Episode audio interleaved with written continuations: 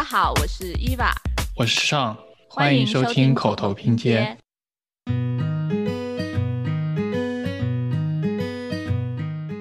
当时就是就是非常感动，就我就觉得哇，我职业生涯一开始就是被非常尊重的对待，然后所以我就就在我实习完上完学之后，我就看到他们在招聘，就第一时间又投了简历。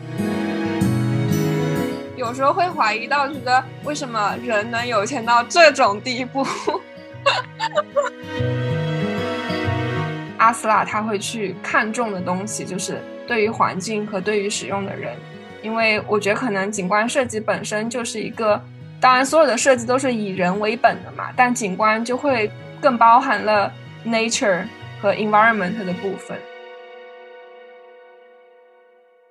大家好，欢迎收听今天的口头拼贴。我们今天要聊一个一年一度的景观界的奥斯卡，就是 ASLA 美国景观设计师协会奖。这个奖项，我觉得是景观设计界里面一个受到关注还蛮多的奖项，也是一个含金量比较重的奖项。它主要分为两个部分，一个是专业的部分，一个是学生的部分。然后每年获得奖项的公司呢，还有学生们呢，都会特别的高兴，然后感觉像一个景观界的春晚一样。我们今天也邀请到了一位嘉宾，他之前工作的公司 Design Workshop。在这个很难获得的奖里面，今年竟然一口气斩获了六个专业奖。然后他本身之前也曾经获过 ASLA 的学生奖，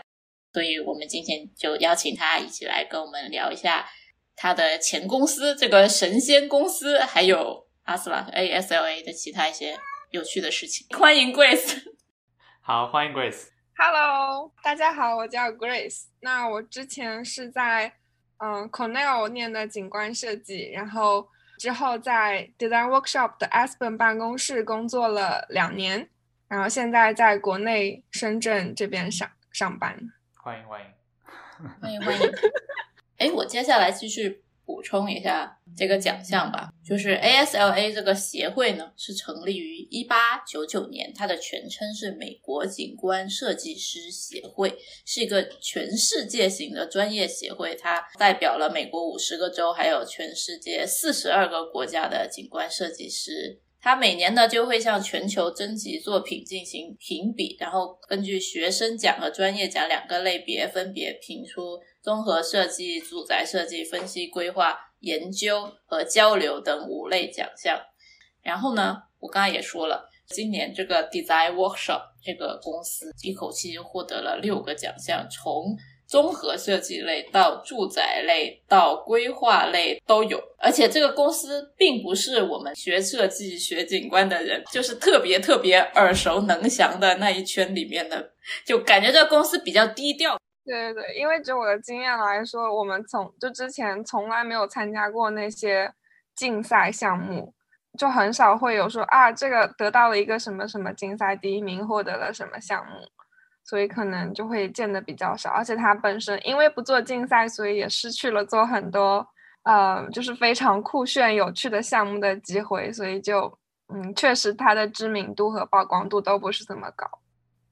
嗯，但是我之前因为也有翻以前的一些得奖的情况，然后基本上每年好像 design workshop 的也都是至少能拿到一两个奖项的。对，就是感觉设计水平是已经是很高了，可但是可能是在项目的类型上没有那么多大城市的那种公共类的项目。对对对对对。那我想问一下，你能不能就是系统性的就是介绍一下这个公司的一些背景？其实我就简单的说说我知道的吧，就它其实是一个在景观设计这件事情上，可能是一个非常老的一个公司，因为现在可能很多的公司都是就是零零年以后创业建立起来，然后发展的特别成熟的。Design Workshop 就几乎是在五十多年之前，因为在我入职的那一年，一九年的暑假，他们正好举行了那个五十周年的一个 party，然后还有五十周年的一系列的活动。所以就几乎已经是五十多年的这样一个老牌的公司。那它一开始是作为，也是作为一个学生和老师之间的一个 workshop，然后成立的。然后他们接到了在我们那个小镇，就是 Aspen，在科罗拉多那个小镇的一个项目之后，他们就 base 在了那里，然后就成立了那个公司。然后当时就是负责做一些周边小镇的规划，然后包括 Aspen 是一个很有名的滑雪度假村嘛，所以那里的度假村、一些酒店，然后包括滑雪场的一些设计，然后慢慢的就壮大，然后就开拓到了美国，基本上还是立足在中西部吧，就是丹佛呀、洛杉矶呀、太浩湖，就这些听起来都非常度假风的这些城市里。然后最近也有北卡那边 Riley 那个城市，还有一些休斯顿啊、奥斯汀那些城市。但我的理解就是，我感觉大多数的项目还是在一些嗯山野郊区，然后很少做那种特别新颖的新城的那种未来式的那种开发。嗯，就比较自然。我感觉看你们就包括今年获奖的项目都是。基本在大自然里面放，然后如果做规划的话，也是比较偏旅游生态这一种休闲的感觉。我的感觉是，就当然也不排除他们可能有百分之二十的项目也是那种城市规划，但我觉我觉得大多数都是在这些山野郊区，然后跟大自然接触更多的地方。我记得你好像是之前在也是在 design workshop 实习，然后实习后你又回到了这个公司，是不是？对，因为就是我之前是，其实我工作两年，有一年是完全是实习，就是利用我的那个 gap year，然后用 CPT 去在那边实习了一年吧，两个学期。因为首先，其实 Aspen 那个小镇就很吸引我，就是各种滑雪啊、爬山啊，就各种运动，然后。它很小，就可能只有六千多个人的一个小镇，所以你步行可能十五分钟，你就能到一个非常非常自然就没有人的地方。然后我就觉得，我好像找到了我的灵魂 hometown。就是因为在 Cornell 学习的时候，就也脱离了城市生活很久，然后我感觉我就慢慢的步上了这种 山村道路，所以才会去那边。就当然，城市环境是一个部分，另外就是公司的氛围嘛，就是办公室的氛围就让我觉得非常的友好。首先从公司对员工的角度来说，就是他是非常注重每一个员工的成长，而不是注重他的他的利用价值。好棒啊！羡慕，我觉得我们都是工具人。我我之前是就还在觉得说，是不是美国的公司其实更会关注员工的个人成长，然后。像我们这样内卷的地方才会，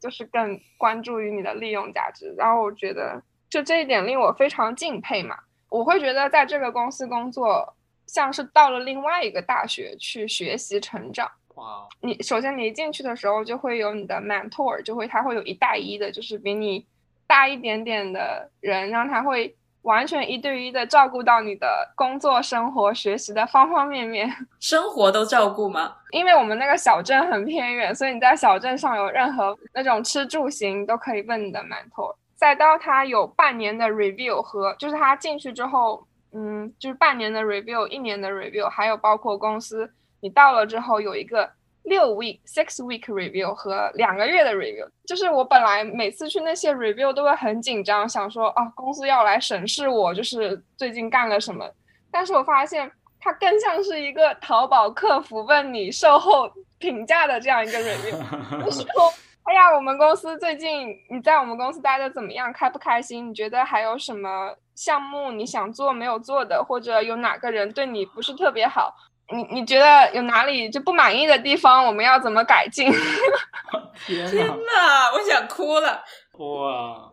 然后这也太对，然后当时就是就是非常感动，就我就觉得哇，我职业生涯一开始就是觉得被非常尊重的对待，然后所以我就就在我实习完上完学之后，我就看到他们在招聘，就第一时间又投了简历，然后我就立马就决定回去。然后你进去之后，你还要就每个员工其实，因为像是一个大学那样的话，其实对你的自我成长，它有一个还挺严苛的评价体系。就是你是需要去考那些证的，就你要写好你自己的 year plan，就你今年之内除了工作以外你要做什么，你要考什么证书或者学习什么技能，然后三年之内你要做什么。然后五年之内，你想要当上什么职位，或者你想要获得什么成就？然后他在那些 year review 的时候来，也会来问你，你这些考证的进度怎么样了，学习的进度怎么样了，需不需要嗯公司提供什么培训啊？或者我们也会有内部的那些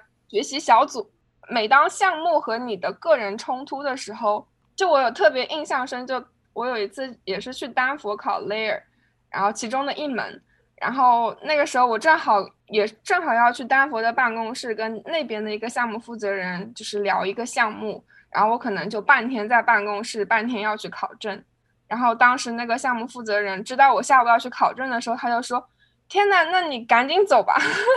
因为因为考试对你来说是你的 personal career thing，但是 project 只是一个。”公司的事情，所以，然后他说，你永远都要认为自己的 personal career 一定要比公司的 project 要重要。哎呀，要把我们俩说哭了，已经。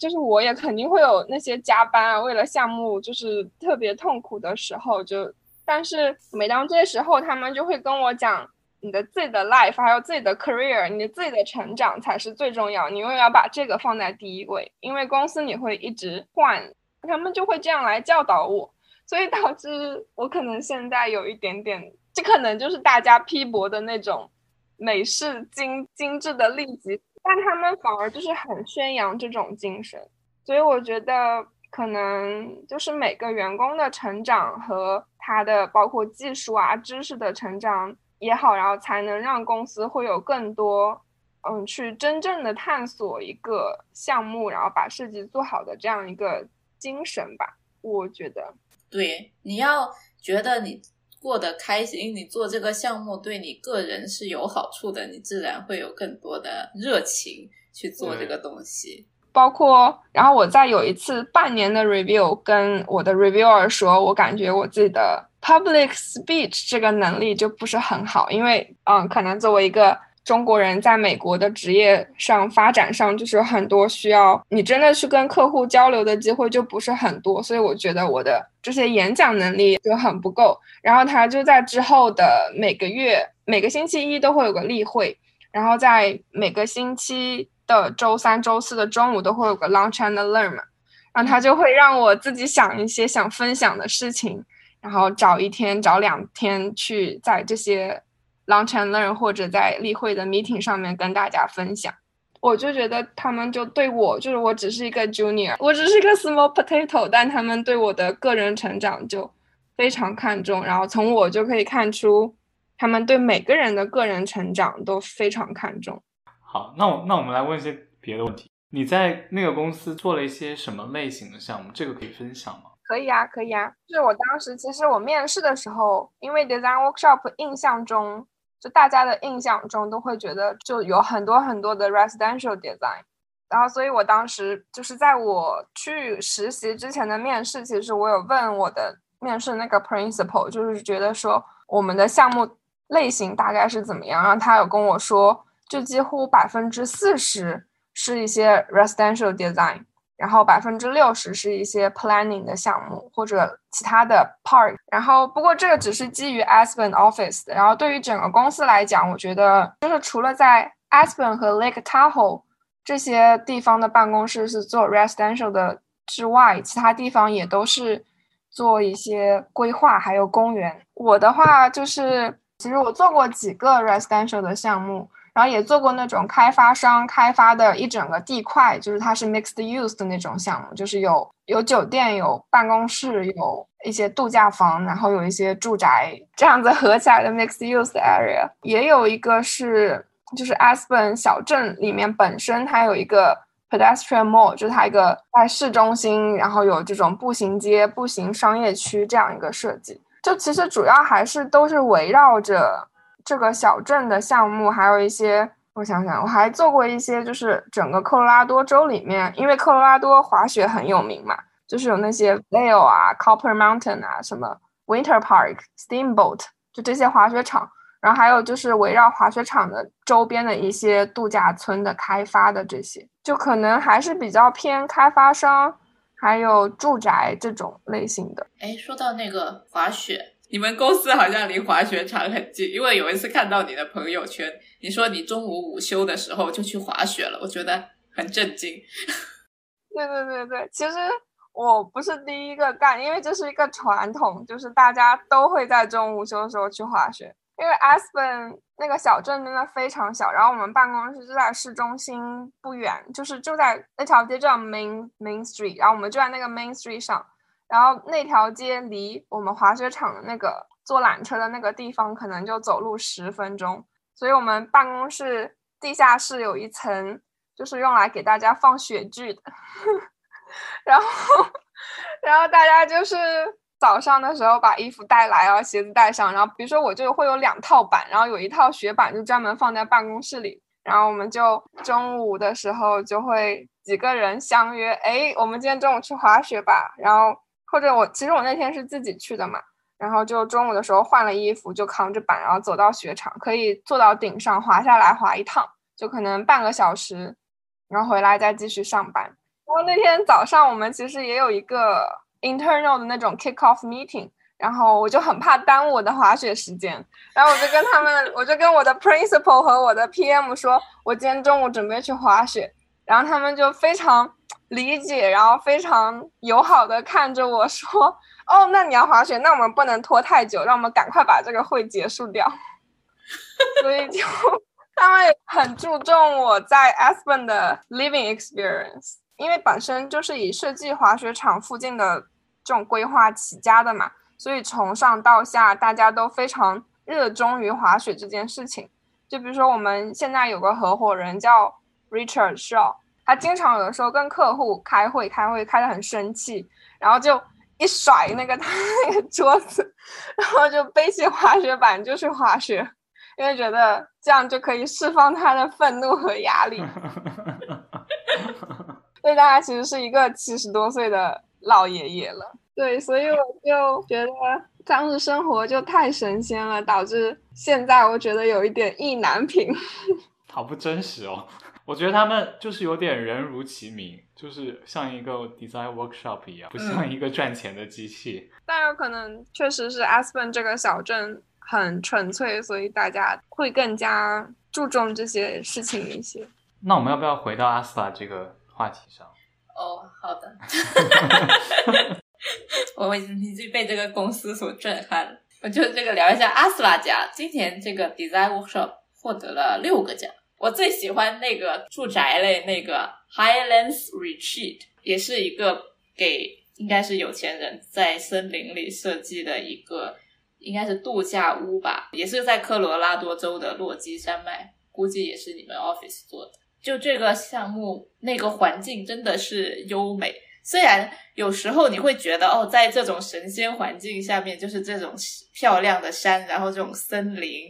里面做，你怎么都不用做就很漂亮。但是你其实还是 可以看到它的很多做的细节。就是在这种地方做，反而你就是需要考虑到很多如何低调的去创造一个空间，然后同时又不喧宾夺主去。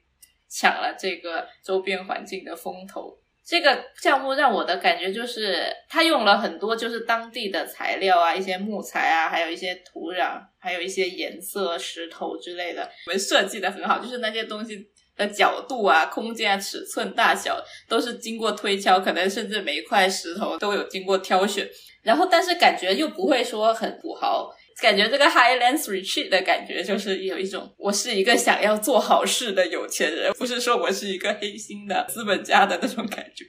对对对，其实我觉得很大程度上，因为你们知道，就是对于景观还有建筑项目来说，很大程度上都是客户决定了你这个项目是否能够做得好。那我觉得我们就是碰到的客户也都是一些，因为本身他们可能。会在 Aspen 这个落基山脉这个地方买一片山头当他们的度假，就 second home 这样一个事情的人，他们也都是非常享受自然和环境这件事情的。所以当他们做项目的时候，就当他们需要一个度假的房子的时候，对他们来说，能够融入在自然环境中，就是享受到他们。在自然里面，就是被自然包围的这件事情，还有他们能看到的 view 都是非常的人就是很 nature 的这件事情，对于他们来说是最重要。所以我们的 design workshop 的项目，第一步可能都是非常生态，然后贴近自然，就是让这个房子仿佛是长在自然中，而不是就是突然被 place 上去的那种。包括你刚才有提到的那些石材、木材等等，其实我可能稍微准备了一下，然后之后也想就是提到，可能对于 residential 的项目来说，客户的体验感是最重要的，所以他们本身会对材料非常的看重。那我们也会有很多就是食材上的去研究啊、学习啊这种，就比如说我们也会有春天还有冬天去参观那些 quarry，然后研究那些石头的表面处理啊，然后他们那些石材的颜色，就包括我之前还做了一个项目，就甚至有一个客户呃就非常非常有钱，然后他就很喜欢某一种食材，然后那种食材他们就会专门从瑞士包机。从那个矿 采购的那个食材，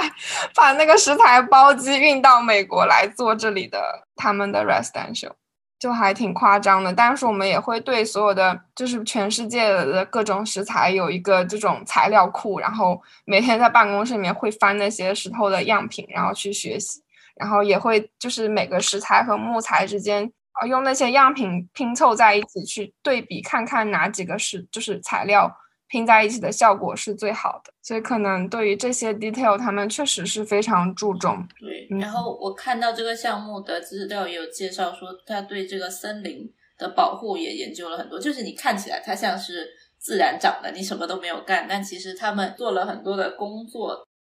呃，因为当时那里的森林已经很老了嘛，有可能有上百年的历史了，所以有很多树已经死掉了，躺在地上。所以他们是想模仿。自然的那个野火的那个过程，就是把就是死掉的掉落的树枝全部清掉，然后让更多的阳光能够照射到森林的那个土地的表面上来，然后去促进这个新的树林可以去生长。如果有就是去回顾他们 design workshop 做的这些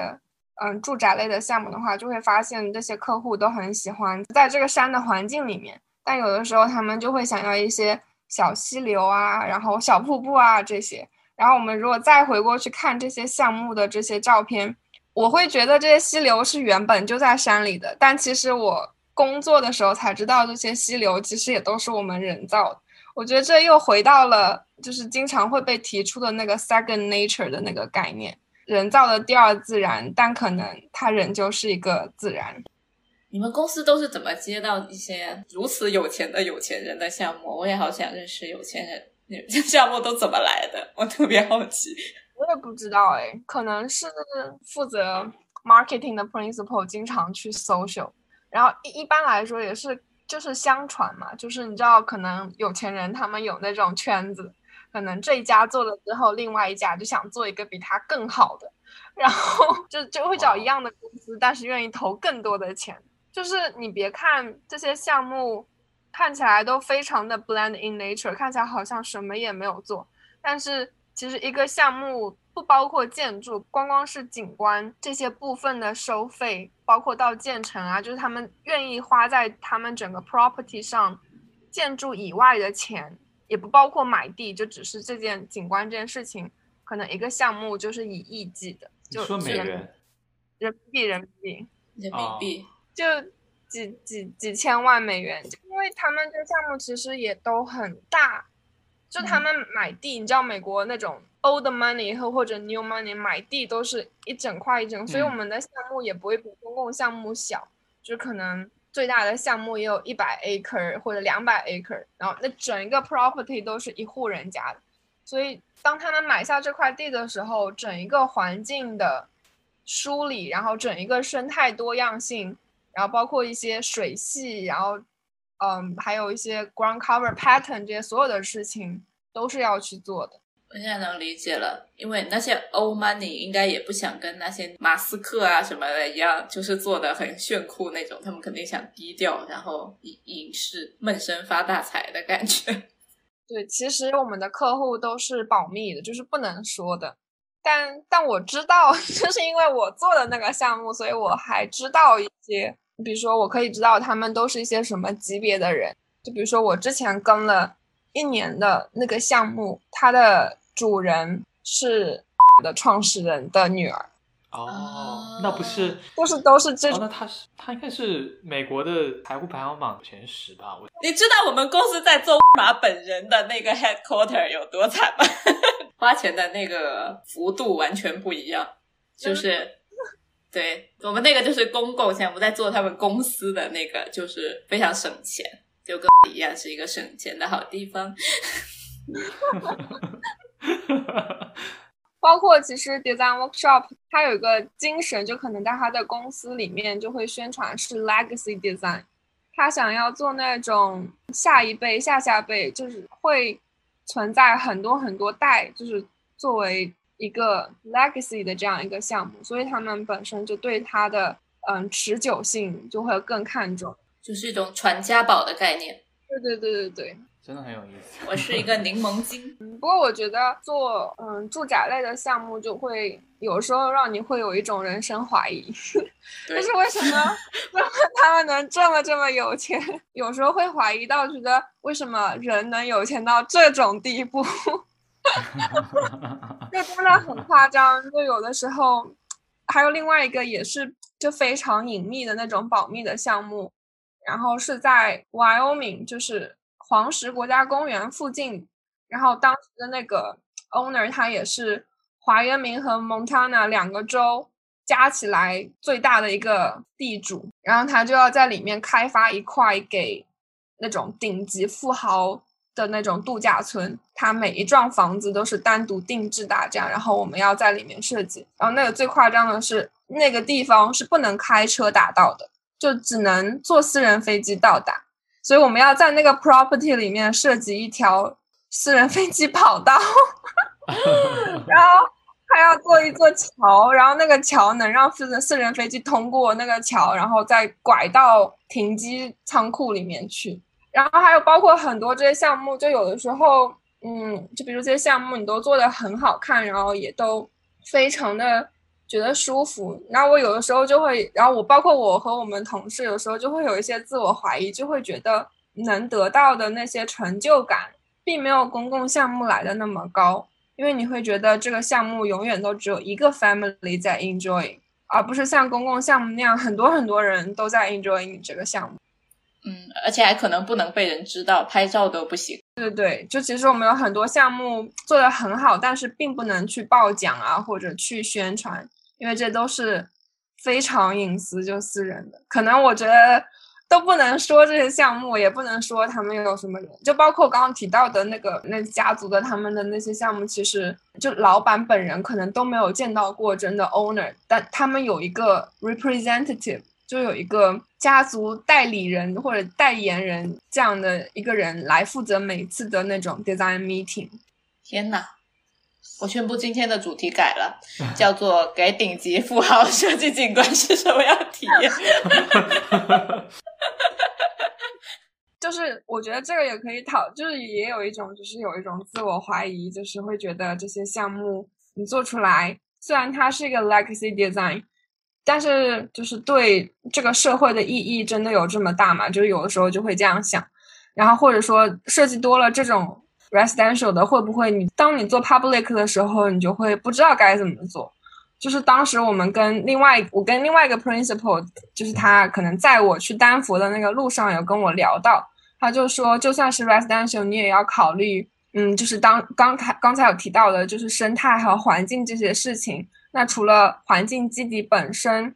这个 property 也是有很多人在使用的，就除了 owner 本人以外，那些。呃，housekeeper 住在那里帮他打理房子的人，然后快递小哥，然后一些驾驶员，还有一些各种各样的人，就整个为这个房子服务的人，他们是怎么来使用这个空间，怎么到达这个路径，你怎么样去管理，还有包括客人啊什么，就这些可能也都是你要考虑的。那它对应到公共项目里面，你也是要考虑不同的人群。怎么去使用这个项目的这样一个 flow，所以从 design 本身来说，就是你这个思维其实都是一样的，只是它的 user group 会不一样一点点。所以我觉得他们也会抱着这样子的心态去做好每一个设计。应该这也是就是阿斯拉他会去看重的东西，就是对于环境和对于使用的人。因为我觉得可能景观设计本身就是一个，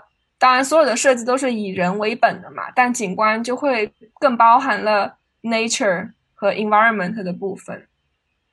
对我感觉你们的项目，因为都在一个已经是非常生态良好，就是需要保护的这种环境里面，就显得非常的会去注重减少它的影响和就是怎么融入环境里面。我觉得很多就是在 urban 里面的项目是相对比较有限的一些生态的策略，就会觉得你们的那个手法看起来就和我们，比如说在以前在学校里面学的一些廊道啊、斑块这些更跟那个理论结合的会更加紧密一些。对对对，其实还有一个项目，可能也是三年前得过 ASOA，嗯，有一个 Landmark 那个地标奖的一个项目，然后是把一个当时战争时期的一个军火库，然后那个军火库废弃了之后，这整一片地都可能比较有毒，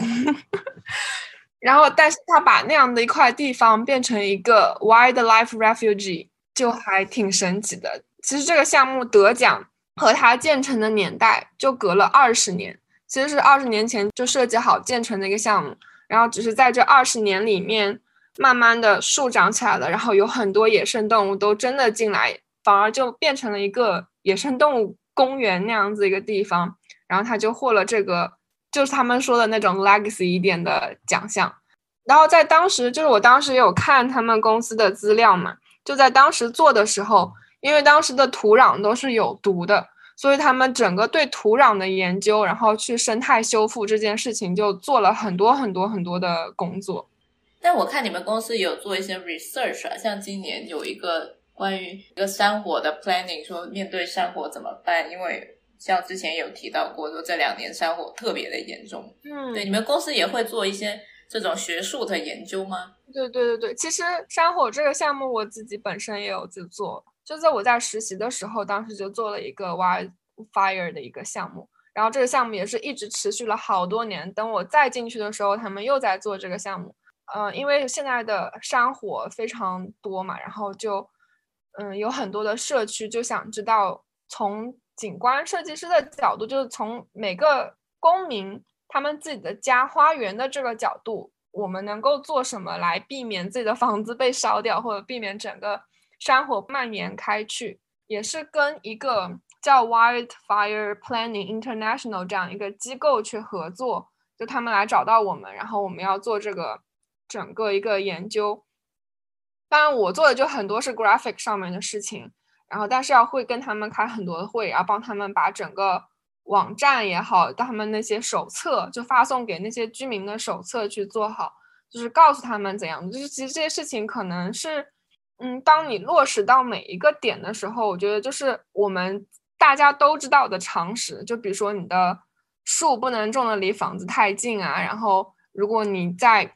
离房子几米的一个范围之内，只能种怎么样的树？然后几米的范围之内，能更远的范围之内，你能种怎么样的树？或者能需要怎么样去摆那些石头？然后怎么样去摆你那些？家里面那些燃气啊，什么这些设施就非常小一件事情，但是它对于整个社区来讲，或整一个地球来讲，如果整一个每个人都能够去安排好，就可能就可以避免很多的山火。因为其实山火每次都是因为一件非常小的事情而烧掉了一整片森林。嗯，对于这种项目来说，就会更加的 community engaged。的项目就是我们会有很多很多跟当地社区还有居民的会议，然后去跟他们分发，然后给他们去了解这些知识。其实那个项目也是获得了去年的那个 communication 的那个奖，然后今年好像在这个基础上，就是上一次我们做的针对单户人家就是应该去怎么做，或者整个社区应该怎么做，然后这次可能从一个规划者的角度要怎么样规划，所以我觉得。阿斯拉本身就可能，它是一个非常注重地球在关心什么的这样一个一个奖，它对环境还有地球是有一个社会责任的。然后，如果就是这些事情非常的就是是时事正在发生的，是大家正在关心的，那可能有更多的获奖的可能。但你们另外四个四个获奖的，就是不是规划类的，都是很设计的。我觉得在设计上，阿斯拉其实会选择一些，就一个是我说的，可能是那种非常 legacy 的，就是你能成为一个历史的，会成为一个行业的里程碑。对对对，这样设计。另外一点，他们就阿斯拉会比较关注，就是这个设计会对未来的设计产生什么影响，嗯，然后会这样去选择。因为我记得还有另外一个项目，好像也是二零年还是一九年的时候获得的，就是他们在技术这个方面，就当时就是我们那些场地因为很自然嘛，会有很多那种大的石头，还有一些树，然后他们把每一块在 quarry 那边选中的石头都 3D 扫描，然后 3D 打印了出来，就是它是真实的跟每一块石头颜色、形状都是一一对应的，然后把这些模型。在就是我们的那个 physical 模型上面去摆，然后去看石头怎么样摆的最好看的最自然。哇！然后就这件事情，当时我也很不能理解，我就觉得啊，天呐，为什么要花这么多的时间去打印一个模型，然后去摆这件事情？就我就不能理解。但是当时整个公司还有整个办公室啊，老板啊什么，对这件事情都非常的热心。然后后来在。得了奖之后，我再去重新回顾，就是这些描述的时候，我才知道，其实我们景观项目在落地的过程中，就是整个景观项目的建建成，最花时间的其实是你在建成的时候不停的去现场，然后这个去监理他们的施工，包括就比如说你在现场的时候，很大很大几吨重的一块石头摆下了之后，但它这个角度不不是很好，然后你就需要。把它提起来，再重新摆过，然后这整个过程都需要有一个项目管理人一直盯着，然后他来做判断。然后他们就做了一个估价的报表，就会发现，其实如果用模型全部都定好，告诉他们这个角度都决策好了之后，再去现场做，能够省下很多很多的人力，就不光光是设计公司的人力，也有那些 construction labor 的人力，还有这些人力就是。金钱和时间，就当时也是我们做了之后，有另外一个公司就有来找到我们，想说，哎，这个是怎么来做的？我们想学习，因为可能在纽约非常狭小的一个公园里面，他要去种一棵很大的一个树，然后他想要知道这个树怎么样摆，能够给底下的使用的人最好的空间，又不会挡到周围居民的那个阳光视线，就这些。我们觉得非常不能理解的事情，可能在实际使用的时候其实是很重要的。然后，如果这些事情能够用科技去解决的话，就其实也是对行业未来一个方向的一个探讨。我感觉这类似的故事，可能我们听众比较熟悉的是苏州博物馆有也是有一个像山水一样的摆的那个石头，对，他是贝聿铭当时他本人坐在那里，然后。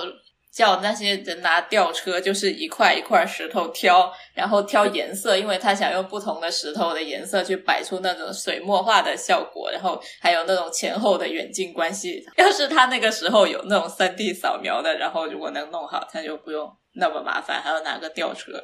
我觉得这样子就是呃，可以让那个施工和设计之间的那个容错减少很多，呈现出来的那个效果就可以有更有把握。嗯，对。而且像我们这种如果做国际项目的就更难控制了，就基本只能靠那个施工队自由发挥。对对对，这也是为什么就是很多在中国的项目，就是当然不是说做得好那些，就也有一些很容易烂尾，就是我们的设计师都非常好，但到实际施工的时候，那些施工队并不能很好的展现。对，嗯啊，那我们就可以聊到这个学生奖 ASLA 的学生奖。对，我也想听一下你讲。学生奖或者是报奖这件事情，就因为你也获过奖嘛，对，所以你也可以说说你获奖的经验啊，或者你当年获奖的作品是一个大概什么样类型的？嗯，其实当时获的好像也是跟环境，就是海平面上升有关的。就当时也是一个 studio 的项目啊，我们，我觉得我也是因我们也是因为运气，其实当就觉得想投一投看看，然后并没有说要抱着。得奖的这个心态，因为当时在我们之前，就我们学校 Cornell 好像从零八年开始就没有得过任何 ASOA 学生奖，就我们完全不抱希望。然后因为而且 Cornell 也网传是一个注重 research 的学校，所以也之前是获的那个 ASOA 也是偏 research 的，就没有想在 design 上面有什么。然后也可能正好是因为 climate change 还有海平面上升这个话题，也是契合了当年 ASA 想去嗯做的这样的事情吧，所以可能就得奖，所以导致当时我们照片就是我们三个人都没有合照，也也没有拍，然后我们甚至还调侃说，如果获奖了，我们就用美颜相机拍的那种 大头自拍，就放到那个网站上去。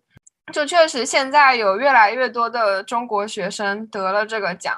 这个原因，其实我觉得，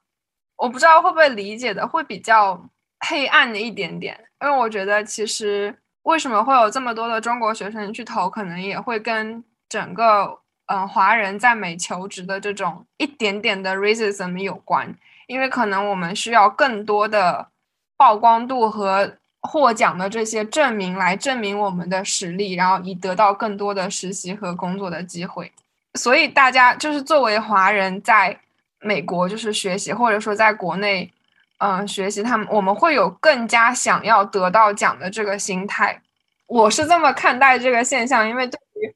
我的很多美国同学来说，他们可能并没有这样子的想法，就说啊，我一定要得一个什么什么。对对对，他们首先他们找工作也会比我们相对来说比较方便。另外，他们可能也不会真的想去那些知名公司，就是很多美国同学就是他们很好很好，他们反而会去一个非常 local 的公司。对，然后他们不需要这种奖项的加持，然后他们也不需要一个奖来帮他们得到更多的工作机会。所以也算是一种，就是我们自己都意识不到的这种潜意识里面的 racism，导致所有的中国人都会拼了命的想去升这些奖项。嗯。我个人的感觉是，确实是中国人就比较在乎这种荣誉啊，或者说竞争，因为我们从小就在这样的环境里长大嘛，就是应试教育啊，或者说我们比较需要考一个第一名啊，或者说得考上一个什么好大学，拿一个什么奖来证明我们自己，因为我们本来人口也多嘛，就有时候必须得通过一些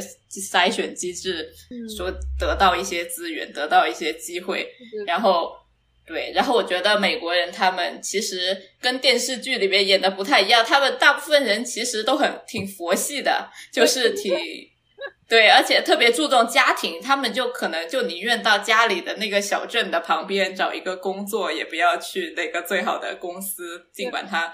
非常的优秀。确实是这样，但是也确实得了奖之后，比如说你你你之前有问到说有什么获奖的好处。我想说，本身就可能在嗯第一年、第二年我找实习的时候就会非常的艰难，可能投好几个、好几十个才有一两个面试的机会。但是你把这个奖项写进去，然后你的作品集里面有这些项目之后，确实 是会一投一个准啊，就是没有，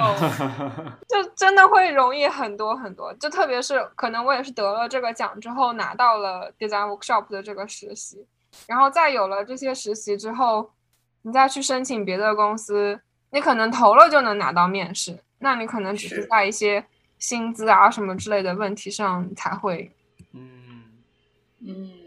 说明这个奖含金量还是很高的。中国人确确实实是获了很多奖吧？今年大概我看那个学生奖里面，可能有百分之七十以上都是中国人。妈呀！我觉得 对，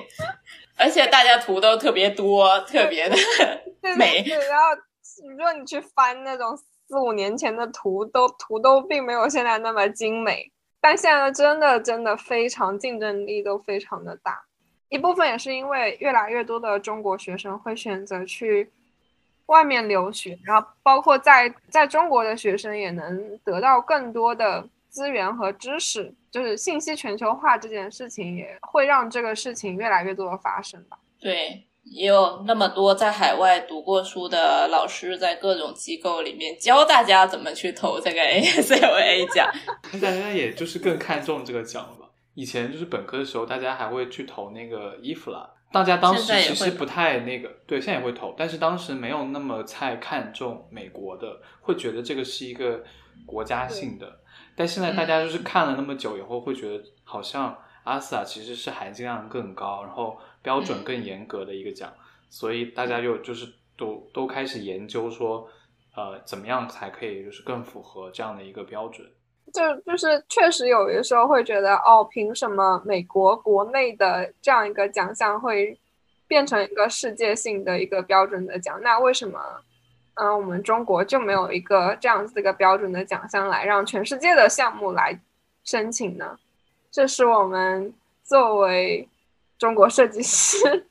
对于这个行业现状的一些想法，而且会不会在中国就目前来说，嗯，就是能做到作为整个世界文化的这样一那种 legacy design 的项目还比较少，然后以至于没有办法自己做这样一个奖项。确实是这样，可能跟施工水平还有业主的需求不能说乐队业主的类型，不能说业主的素质啊，业主的 类型还有需求有关系。对，这也跟行业的整个整体的发展有关吧，毕竟这个专业就发展是历史这个专业就是美国创立的嘛，然后很多标准啊，还有评价体系啊，